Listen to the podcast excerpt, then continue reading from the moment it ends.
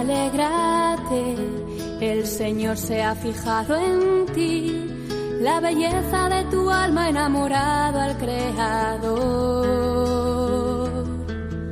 No temas, tu gozo es Él, su espíritu desciende hoy y la gracia se derrama hasta llenar tu corazón. Comienza Ahí tienes a tu madre. Con el padre Juan Antonio Mateo.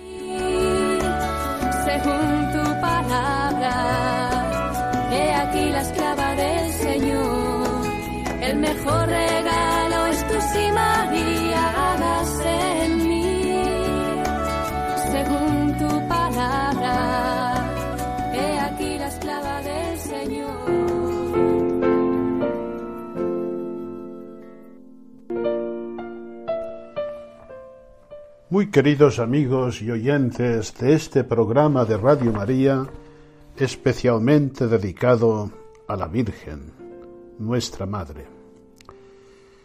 Este lunes pasado, 24 de mayo, lunes después de Pentecostés, celebrábamos la memoria de la Santísima Virgen María, Madre de la Iglesia. Sabéis que por decisión del Papa Francisco, esta memoria fue establecida el lunes siguiente a Pentecostés. Precisamente en este día tan señalado cuando en Pentecostés celebrábamos la venida del Espíritu Santo sobre aquella primitiva iglesia reunida en torno a la Virgen, a la Virgen María en oración que impetraba para la comunidad cristiana el Espíritu Santo. La fiesta es reciente, se estableció el año 2018, eh, concretamente en un decreto de la Congregación para el Culto Divino que se firmó el 11 de febrero de 2018, también una fecha mariana muy señalada, el 11 de febrero. El título de María, Madre de la Iglesia, es eh, relativamente reciente en la historia de la Iglesia, pero su contenido profundo evidentemente que no. El Papa Pablo VI declaró a la Virgen María solemnemente Madre de la Iglesia en el transcurso del Concilio Vaticano II. El Papa tal vez quería que lo hiciera el mismo concilio, pero lo hizo él personalmente con una gran alegría, con, con, un gran aplauso por parte de los padres conciliares y marcó, marcó bastante el ritmo de la Constitución Lumen Gentium en su capítulo octavo dedicado a la Virgen María.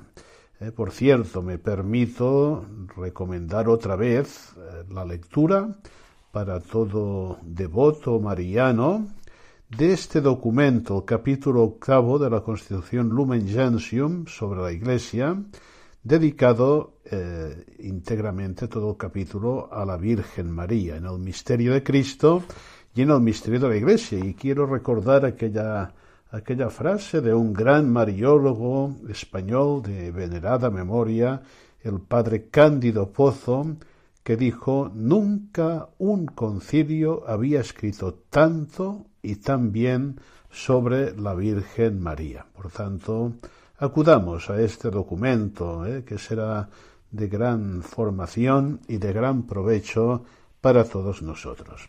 Pues bien, volviendo a la memoria de María, Madre de la Iglesia, el Papa Francisco hacía una consideración muy interesante ¿eh? al instituir esta memoria litúrgica.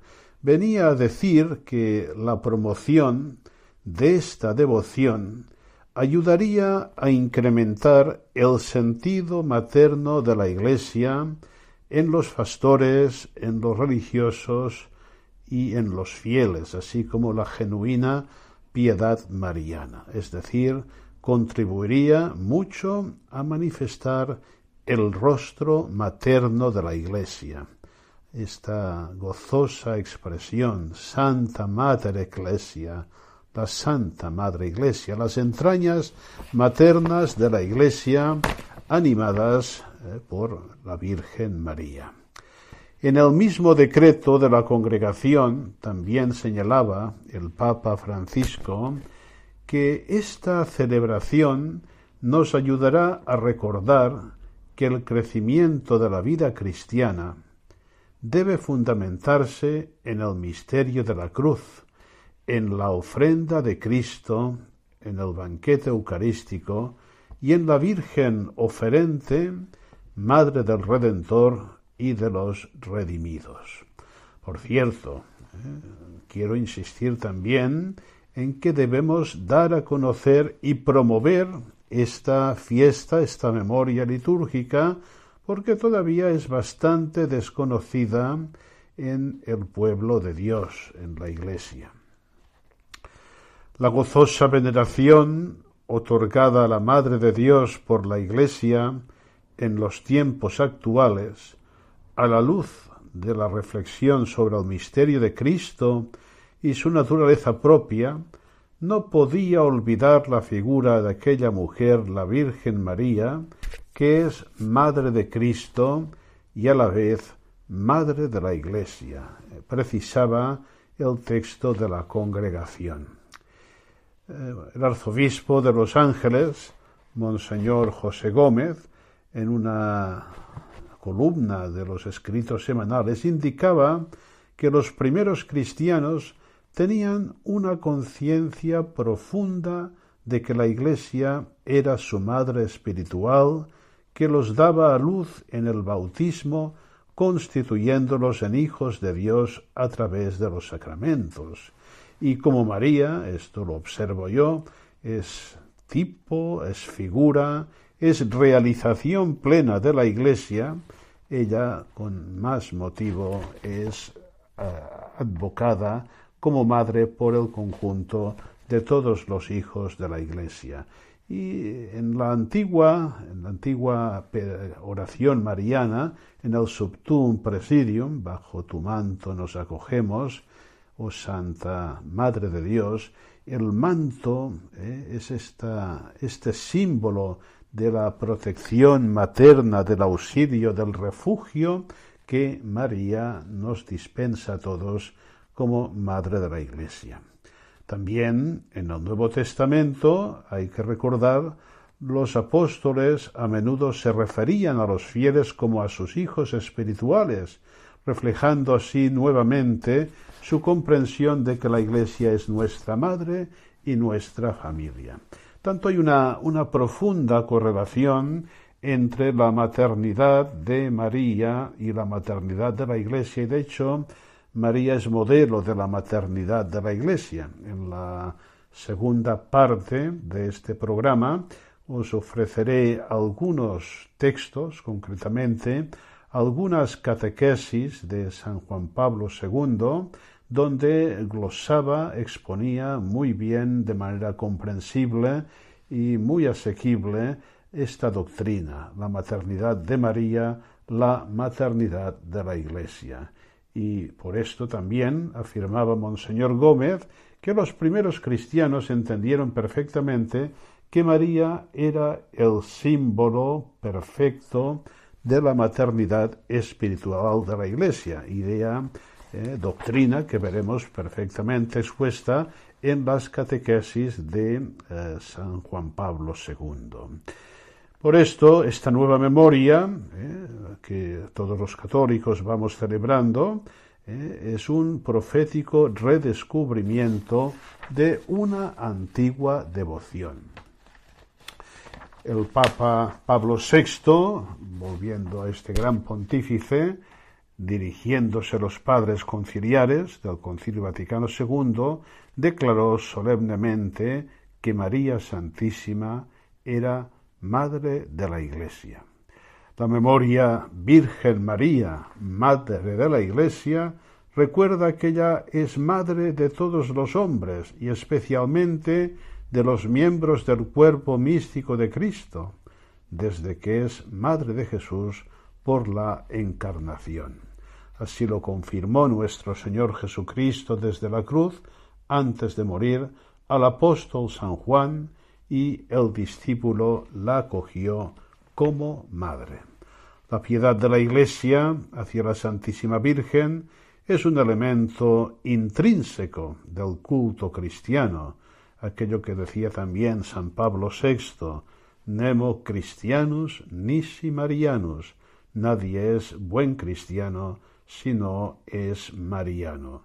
Y recordemos aquella profecía de la Virgen que se cumple perfectamente. Me llamarán bienaventurada todas las generaciones.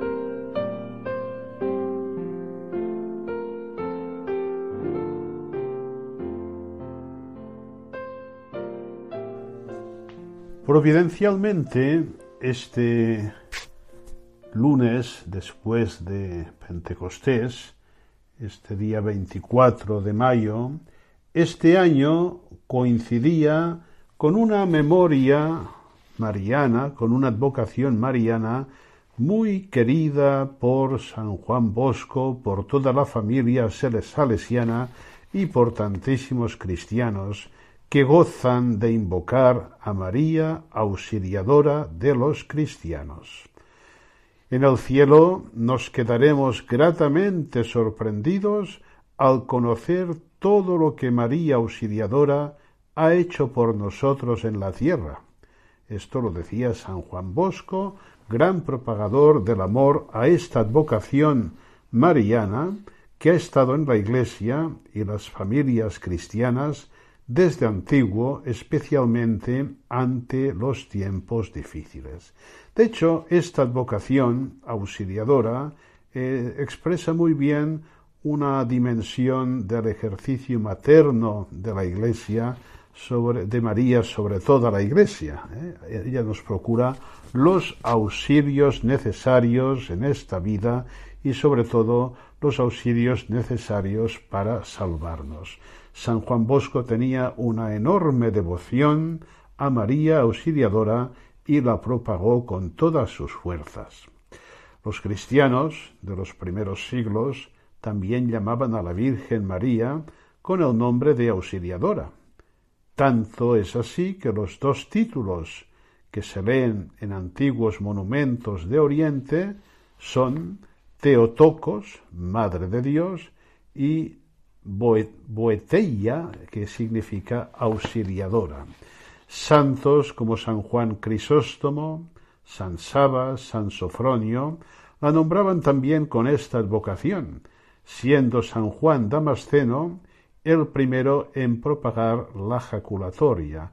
María Auxiliadora, ruega por nosotros. Hagamos nuestra esta, esta jaculatoria también tan difundida por don Bosco. María Auxiliadora, ruega por nosotros. Oh María, tú eres poderosa auxiliadora de los pobres, valiente auxiliadora contra los enemigos de la fe, auxiliadora de los ejércitos para que defiendan la patria, auxiliadora de los gobernantes para que nos consigan el bienestar, auxiliadora del pueblo humilde que necesita de tu ayuda, esto proclamaba tiempo después otro gran santo muy devoto de la Virgen María, San Germán. En el siglo XVI, el Papa San Pío V, gran devoto de la Madre de Dios, después de la victoria del ejército cristiano sobre los musulmanes en aquella decisiva batalla de Lepanto, mandó que se invocara a María, auxilio de los cristianos, en las letanías, auxilium Christianorum, ora pro nobis. Todavía hoy lo rezamos con mucha fe y con mucho sentido. En la época de Napoleón, el Papa Pío VII estaba apresado por este emperador tirano y el pontífice prometió que si salía libre decretaría una nueva fiesta mariana en la iglesia. Pues bien, Napoleón cae, el Santo Padre retorna triunfante a su sede pontificia el 24 de mayo de 1814 y decreta que todos los 24 de este mes se celebraría en Roma la fiesta de María Auxiliadora y providencialmente al año siguiente nacía San Juan Bosco, a quien la Virgen se le apareció en sueños, tuvo muchos sueños proféticos este gran santo, pidiéndole que le construyera un templo con el título de Auxiliadora. Y así San Juan Bosco inició dos grandes monumentos, uno físico, que es la Basílica de María Auxiliadora de Turín, un trabajo ingente, extraordinario del santo, y un monumento vivo, por decirlo así, conformado por las hijas de María Auxiliadora. Ya sabéis que San Juan Bosco aseguraba a sus jóvenes que él y muchos fieles obtenían grandes favores del cielo con la novena a María Auxiliadora y la famosa jaculatoria dada por San Juan Damasceno, María Auxiliadora, ruega por nosotros. Confiad siempre en Jesús sacramentado y María Auxiliadora y veréis lo que son los milagros. Con esta afirmación de San Juan Bosco acabamos esta primera parte del programa y pasamos a la segunda, a las catequesis de San Juan Pablo II, otro gran pontífice mariano, y que nos ilustrarán sobre el sentido de la maternidad de María sobre la Iglesia.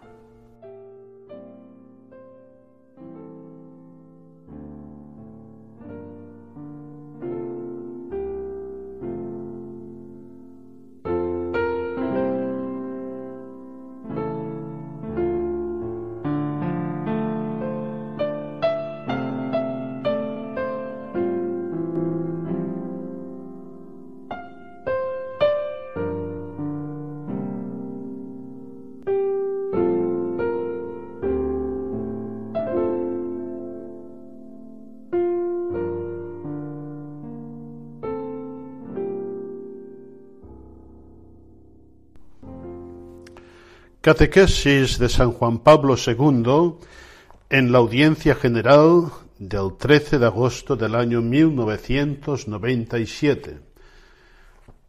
El tema es La Virgen María, modelo de la maternidad de la Iglesia. En la maternidad divina es precisamente donde el concilio descubre el fundamento de la relación particular que une a María con la Iglesia. La Constitución dogmática Lumen Gentium afirma que la Santísima Virgen, por el don y la función de ser Madre de Dios, por la que está unida al Hijo Redentor y por sus singulares gracias y funciones, está también íntimamente unida a la Iglesia. Ese mismo argumento utiliza la citada Constitución dogmática para ilustrar las prerrogativas de tipo y modelo que la Virgen ejerce respecto al cuerpo místico de Cristo. Ciertamente, en el misterio de la Iglesia, que también es llamada con razón Madre y Virgen, la Santísima Virgen María fue por delante mostrando de forma eminente y singular el modelo de Virgen y Madre. El concilio define la maternidad de María eminente y singular, dado que constituye un hecho único e irrepetible. En efecto, María, antes de ejercer su función materna con respecto a los hombres, es la madre del unigénito Hijo de Dios hecho hombre. En cambio, la Iglesia es madre en cuanto que engendra espiritualmente a Cristo en los fieles y por consiguiente ejerce su maternidad con respecto a los miembros del cuerpo místico, Así, la Virgen constituye para la Iglesia un modelo superior, precisamente por su prerrogativa de Madre de Dios.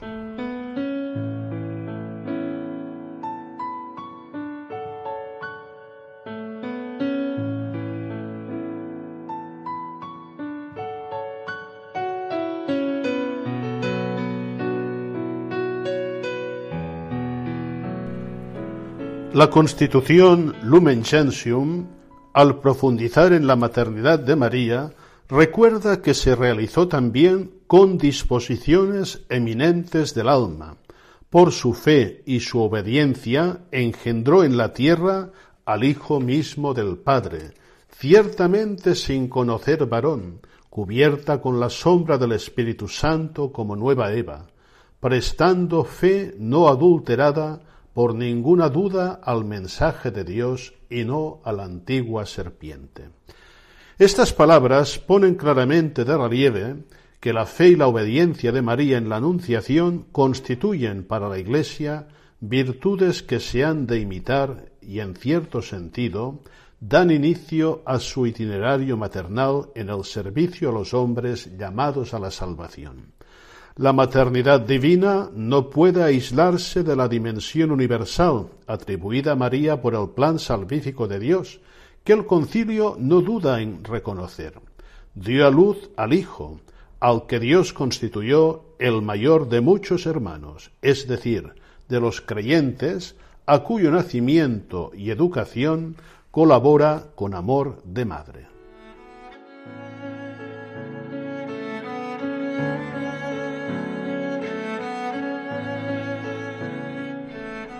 La Iglesia se convierte en madre tomando como modelo a María. A este respecto, el concilio afirma, contemplando su misteriosa santidad, imitando su amor y cumpliendo fielmente la voluntad del Padre, también la Iglesia se convierte en madre por la palabra de Dios acogida con fe, ya que por la predicación y el bautismo engendra para una vida nueva e inmortal a los hijos concebidos por el Espíritu Santo y nacidos de Dios. Analizando esta descripción de la obra materna de la Iglesia, podemos observar que el nacimiento del cristiano queda unido aquí en cierto modo al nacimiento de Jesús, como un reflejo del mismo, los cristianos son concebidos por el Espíritu Santo y así su generación, fruto de la predicación y del bautismo, se asemeja a la del Salvador. Además, la Iglesia, contemplando a María, imita su amor, su fiel acogida de la palabra de Dios y su docilidad al cumplir la voluntad del Padre. Siguiendo el ejemplo de la Virgen, realiza una fecunda maternidad espiritual.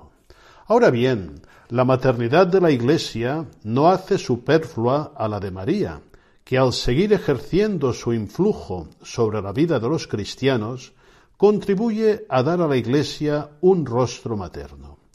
A la luz de María, la maternidad de la comunidad eclesial, que podría parecer algo general, está llamada a manifestarse de modo más concreto y personal hacia cada uno de los redimidos por Cristo. Por ser madre de todos los creyentes, María suscita en ellos relaciones de auténtica fraternidad espiritual y de diálogo incesante. La experiencia diaria de fe, en toda época y en todo lugar, pone de relieve la necesidad que muchos sienten de poner en manos de María las necesidades de la vida de cada día, y abren confiado su corazón para solicitar su intercesión maternal y obtener su tranquilizadora protección. Las oraciones dirigidas a María por los hombres de todos los tiempos, las numerosas formas y manifestaciones del culto mariano, las peregrinaciones a los santuarios y a los lugares que recuerdan las hazañas realizadas por Dios Padre mediante la madre de su Hijo, demuestran el extraordinario influjo que ejerce María sobre la vida de la Iglesia. El amor del pueblo de Dios a la Virgen percibe la exigencia de entablar relaciones personales con la Madre Celestial. Al mismo tiempo, la maternidad espiritual de María sostiene e incrementa el ejercicio concreto de la maternidad de la Iglesia.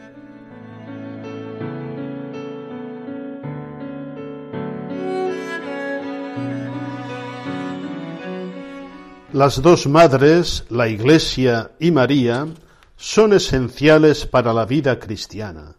Se podría decir que una ejerce una maternidad más objetiva y la otra más interior. La Iglesia actúa como madre en la predicación de la palabra de Dios, en la administración de los sacramentos y en particular en el bautismo, en la celebración de la Eucaristía y en el perdón de los pecados. La maternidad de María se expresa en todos los campos de la difusión de la gracia, particularmente en el marco de las relaciones personales. Se trata de dos maternidades inseparables, pues ambas llevan a reconocer el mismo amor divino que desea comunicarse a los hombres. En otra audiencia, el 17 de septiembre del año 1997, el Papa San Juan Pablo II retomó la temática ya con la mención explícita de María, Madre de la Iglesia. Nos dice lo siguiente, el título de Madre de la Iglesia, aunque sea atribuido tarde a María, expresa la relación materna de la Virgen con la Iglesia tal como la ilustran ya algunos textos del Nuevo Testamento.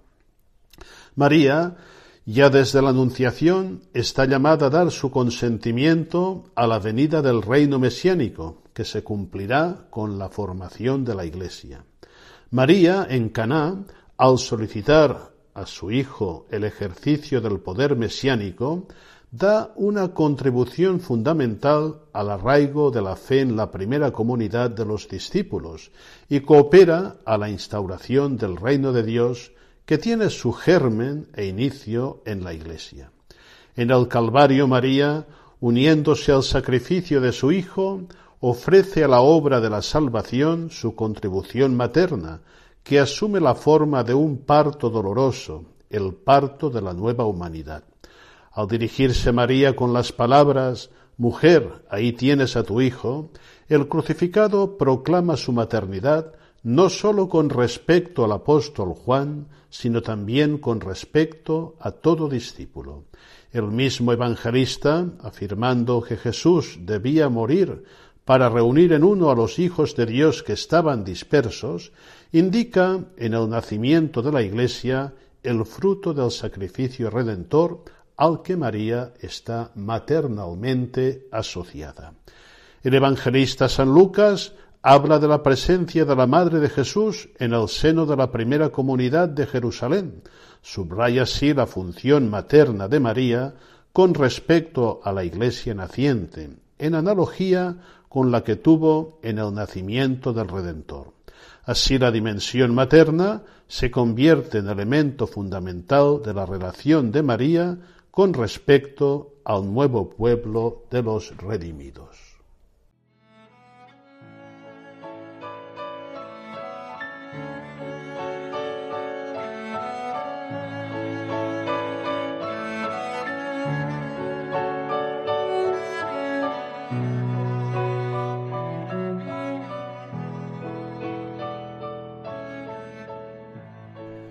Y San Juan Pablo II concluía esta catequesis sobre María, Madre de la Iglesia, con las siguientes palabras.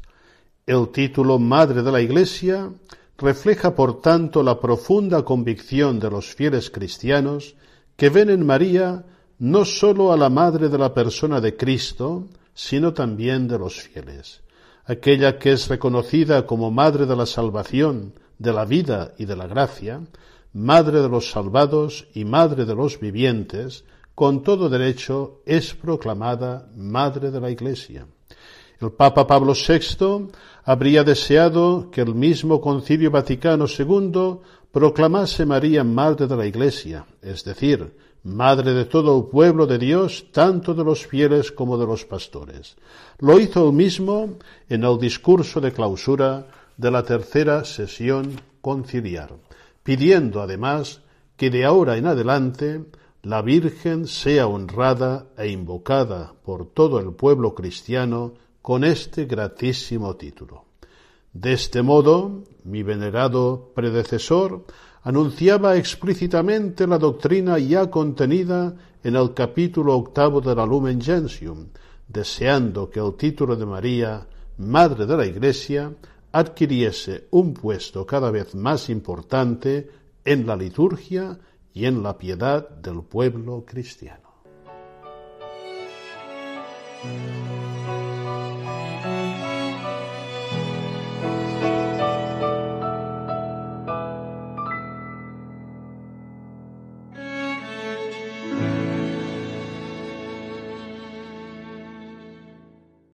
Y finalmente vamos a la última parte del programa, donde hoy acabaremos de escuchar eh, otro gran texto sobre la consagración a María, la devoción a la Virgen María según San Luis María Griñón de Montfort, eh, siguiendo la carta que San Juan Pablo II escribió a la gran familia montfortiana y que más allá de esta gran familia montfortiana eh, será de gran utilidad para todos nosotros, devotos de María, para seguir profundizándonos en el sentido de nuestra consagración a la Virgen, que hacemos eh, a veces de manera solemne, pero que debemos renovar cada día, precisamente entregándonos eh, como hijos devotos a tan grande y hermosa Madre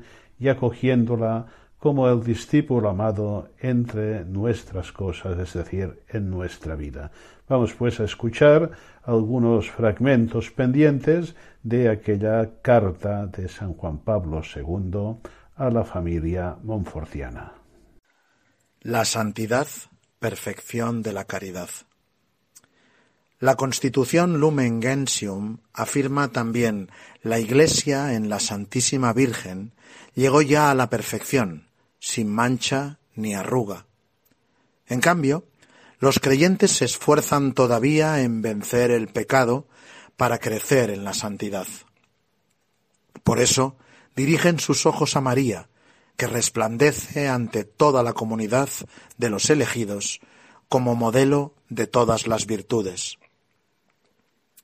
La santidad es perfección de la caridad, del amor a Dios y al prójimo, que es el objeto del principal mandamiento de Jesús, y es también el don más grande del Espíritu Santo.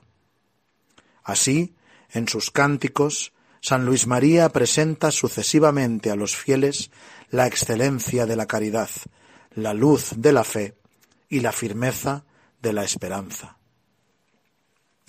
En la espiritualidad monfortana, el dinamismo de la caridad se expresa especialmente a través del símbolo de la esclavitud de amor a Jesús, según el ejemplo y con la ayuda materna de María. Se trata de la comunión plena de la kenosis de Cristo, comunión vivida con María, íntimamente presente en los misterios de la vida del Hijo.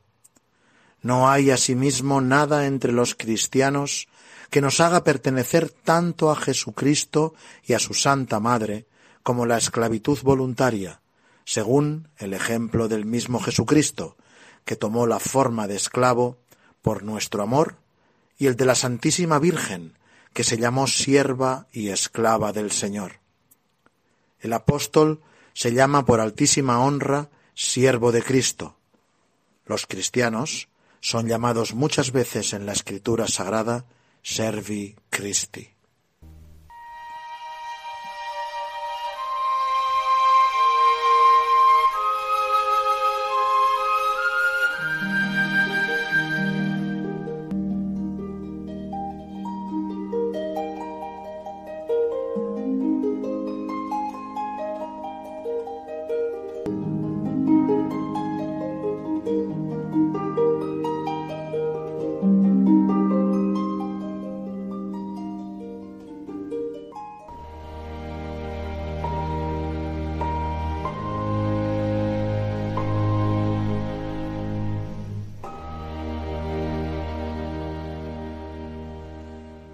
Efecto, el Hijo de Dios, que por obediencia al Padre vino al mundo en la encarnación, se humilló después haciéndose obediente hasta la muerte y muerte de cruz.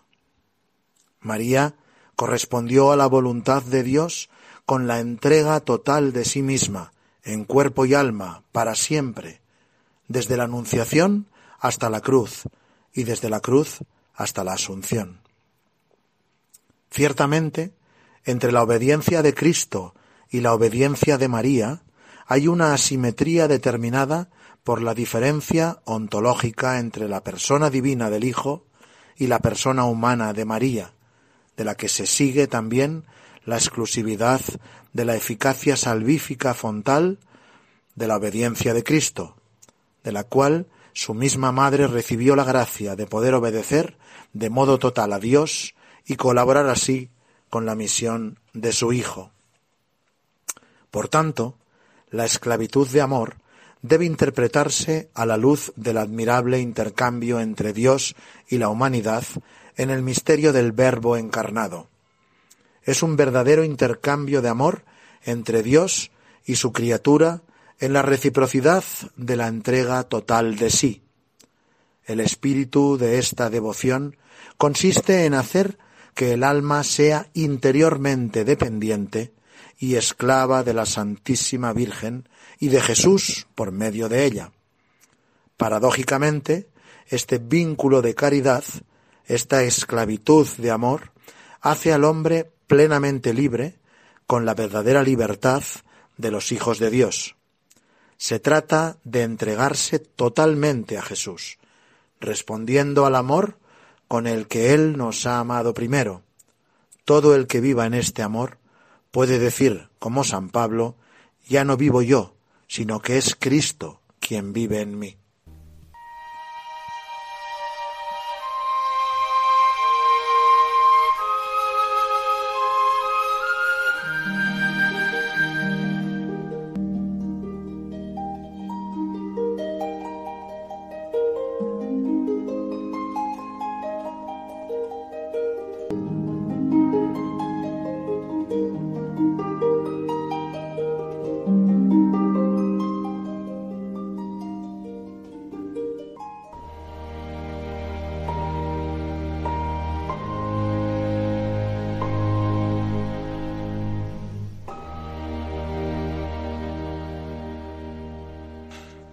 La peregrinación de la fe. En la carta apostólica Novo Milenio Neunte escribí que a Jesús no se llega verdaderamente más que por la fe. Precisamente este fue el camino que siguió María durante toda su vida terrena, y es el camino de la Iglesia peregrinante hasta el fin de los tiempos. El Concilio Vaticano II insistió mucho en la fe de María, misteriosamente compartida por la Iglesia, poniendo de relieve el itinerario de la Virgen desde el momento de la Anunciación hasta el de la Pasión Redentora. En los escritos de San Luis María encontramos el mismo énfasis en la fe que vivió la Madre de Jesús a lo largo de un camino que va desde la Encarnación hasta la cruz, una fe en la que María es modelo y tipo de la Iglesia. San Luis María lo expresa con una gran riqueza de matices cuando expone a su lector los efectos maravillosos de la perfecta devoción mariana. Cuanto más ganéis la benevolencia de esta augusta princesa y virgen fiel, más fe verdadera tendréis en toda vuestra conducta, una fe pura, que hará que no os inquietéis de lo sensible y de lo extraordinario, una fe viva y animada por la caridad, que hará que no obréis sino por motivos de puro amor, una fe firme e inquebrantable como una roca, que os mantendrá firmes y constantes en medio de las tempestades y las tormentas, una fe activa y penetrante que como un divino salvoconducto proporcionará entrada en todos los misterios de Jesucristo, en los fines últimos del hombre y en el corazón de Dios mismo. Una fe animosa que os animará e inducirá a emprender y llevar a cabo, sin titubear, grandes cosas por la gloria de Dios y para la salud de las almas.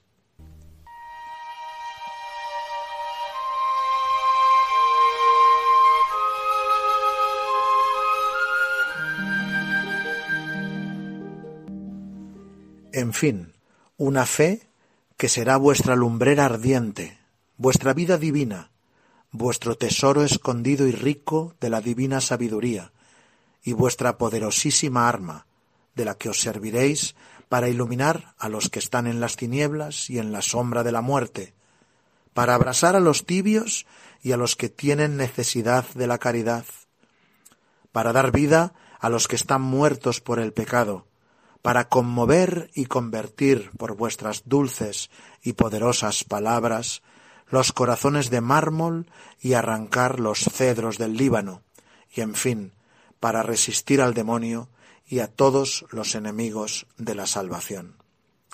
Como San Juan de la Cruz, San Luis María insiste sobre todo en la pureza de la fe y en su esencial y a menudo dolorosa oscuridad.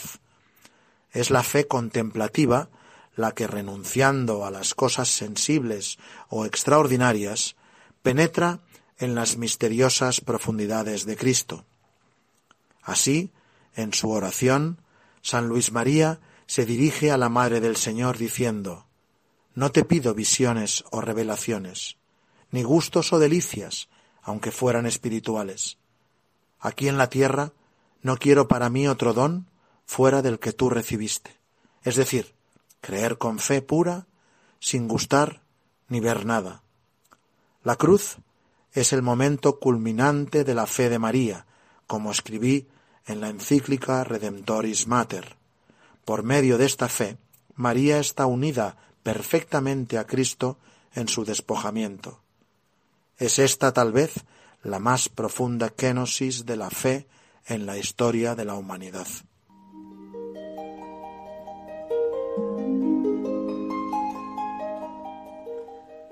Signo de esperanza cierta.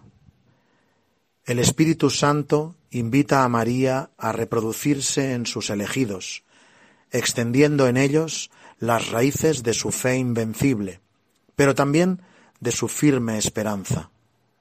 Lo recordó el Concilio Vaticano II.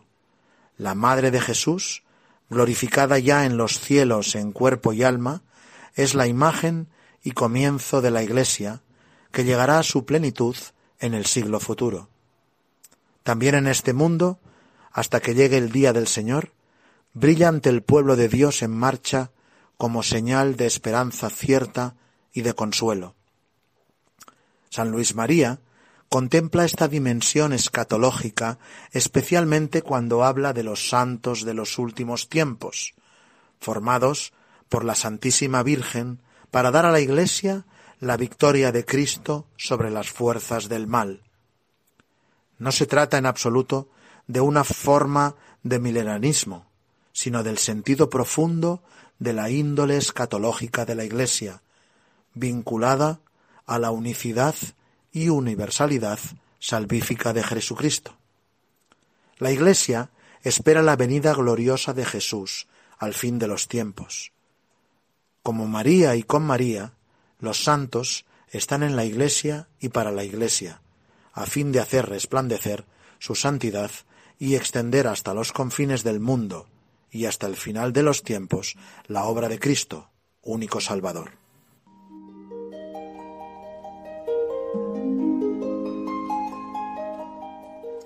En la antífona Salve Regina, la Iglesia llama a la Madre de Dios Esperanza Nuestra. San Luis María usa esa misma expresión a partir de un texto de San Juan Damasceno, que aplica a María el símbolo bíblico del ancla. Unimos las almas a vuestras esperanzas, como a un ancla firme. Los santos se han salvado porque han sido los más unidos a ella, y han servido a los demás para perseverar en la virtud. Dichosos, pues, mil veces dichosos, los cristianos que ahora se unen fiel y enteramente a María como a un ancla firme y segura. A través de la devoción a María, Jesús mismo escuda el corazón con una firme confianza en Dios, haciéndole mirar a Dios como su Padre. Le inspira un amor tierno y filial. Junto con la Santísima Virgen, con el mismo corazón de madre, la Iglesia ora, espera e intercede por la salvación de todos los hombres. Son las últimas palabras de la Constitución Lumen Gentium.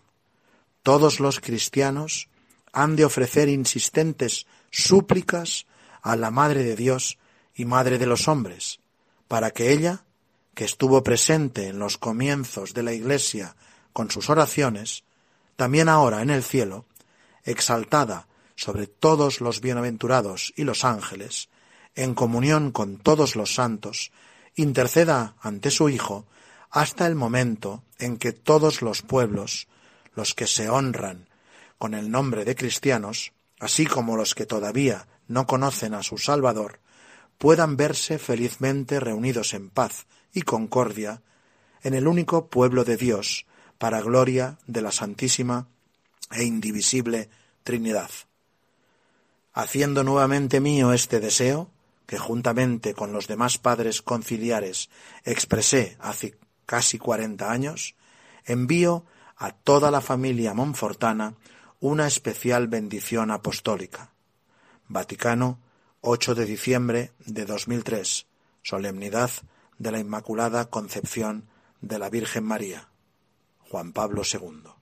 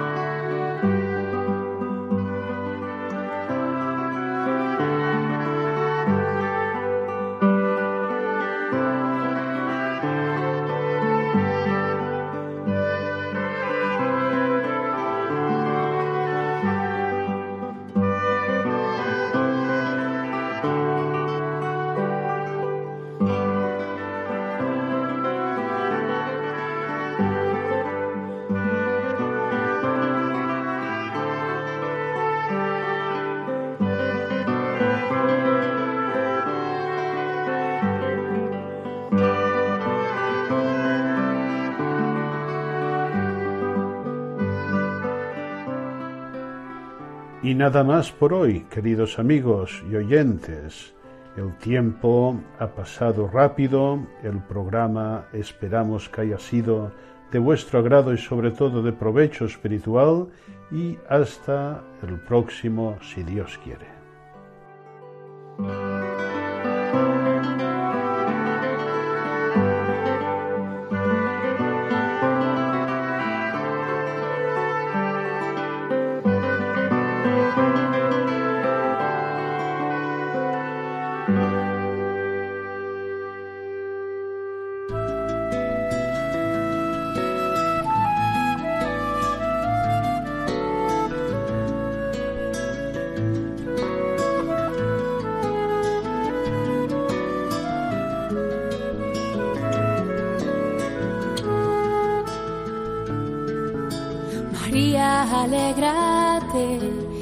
Señor se ha fijado en ti, la belleza de tu alma enamorado al Creador. No temas, tu gozo es Él, su espíritu desciende hoy y la gracia se derrama hasta llenar tu Han escuchado Ahí tienes a tu madre, El mejor regalo con el padre Juan Antonio Mateo.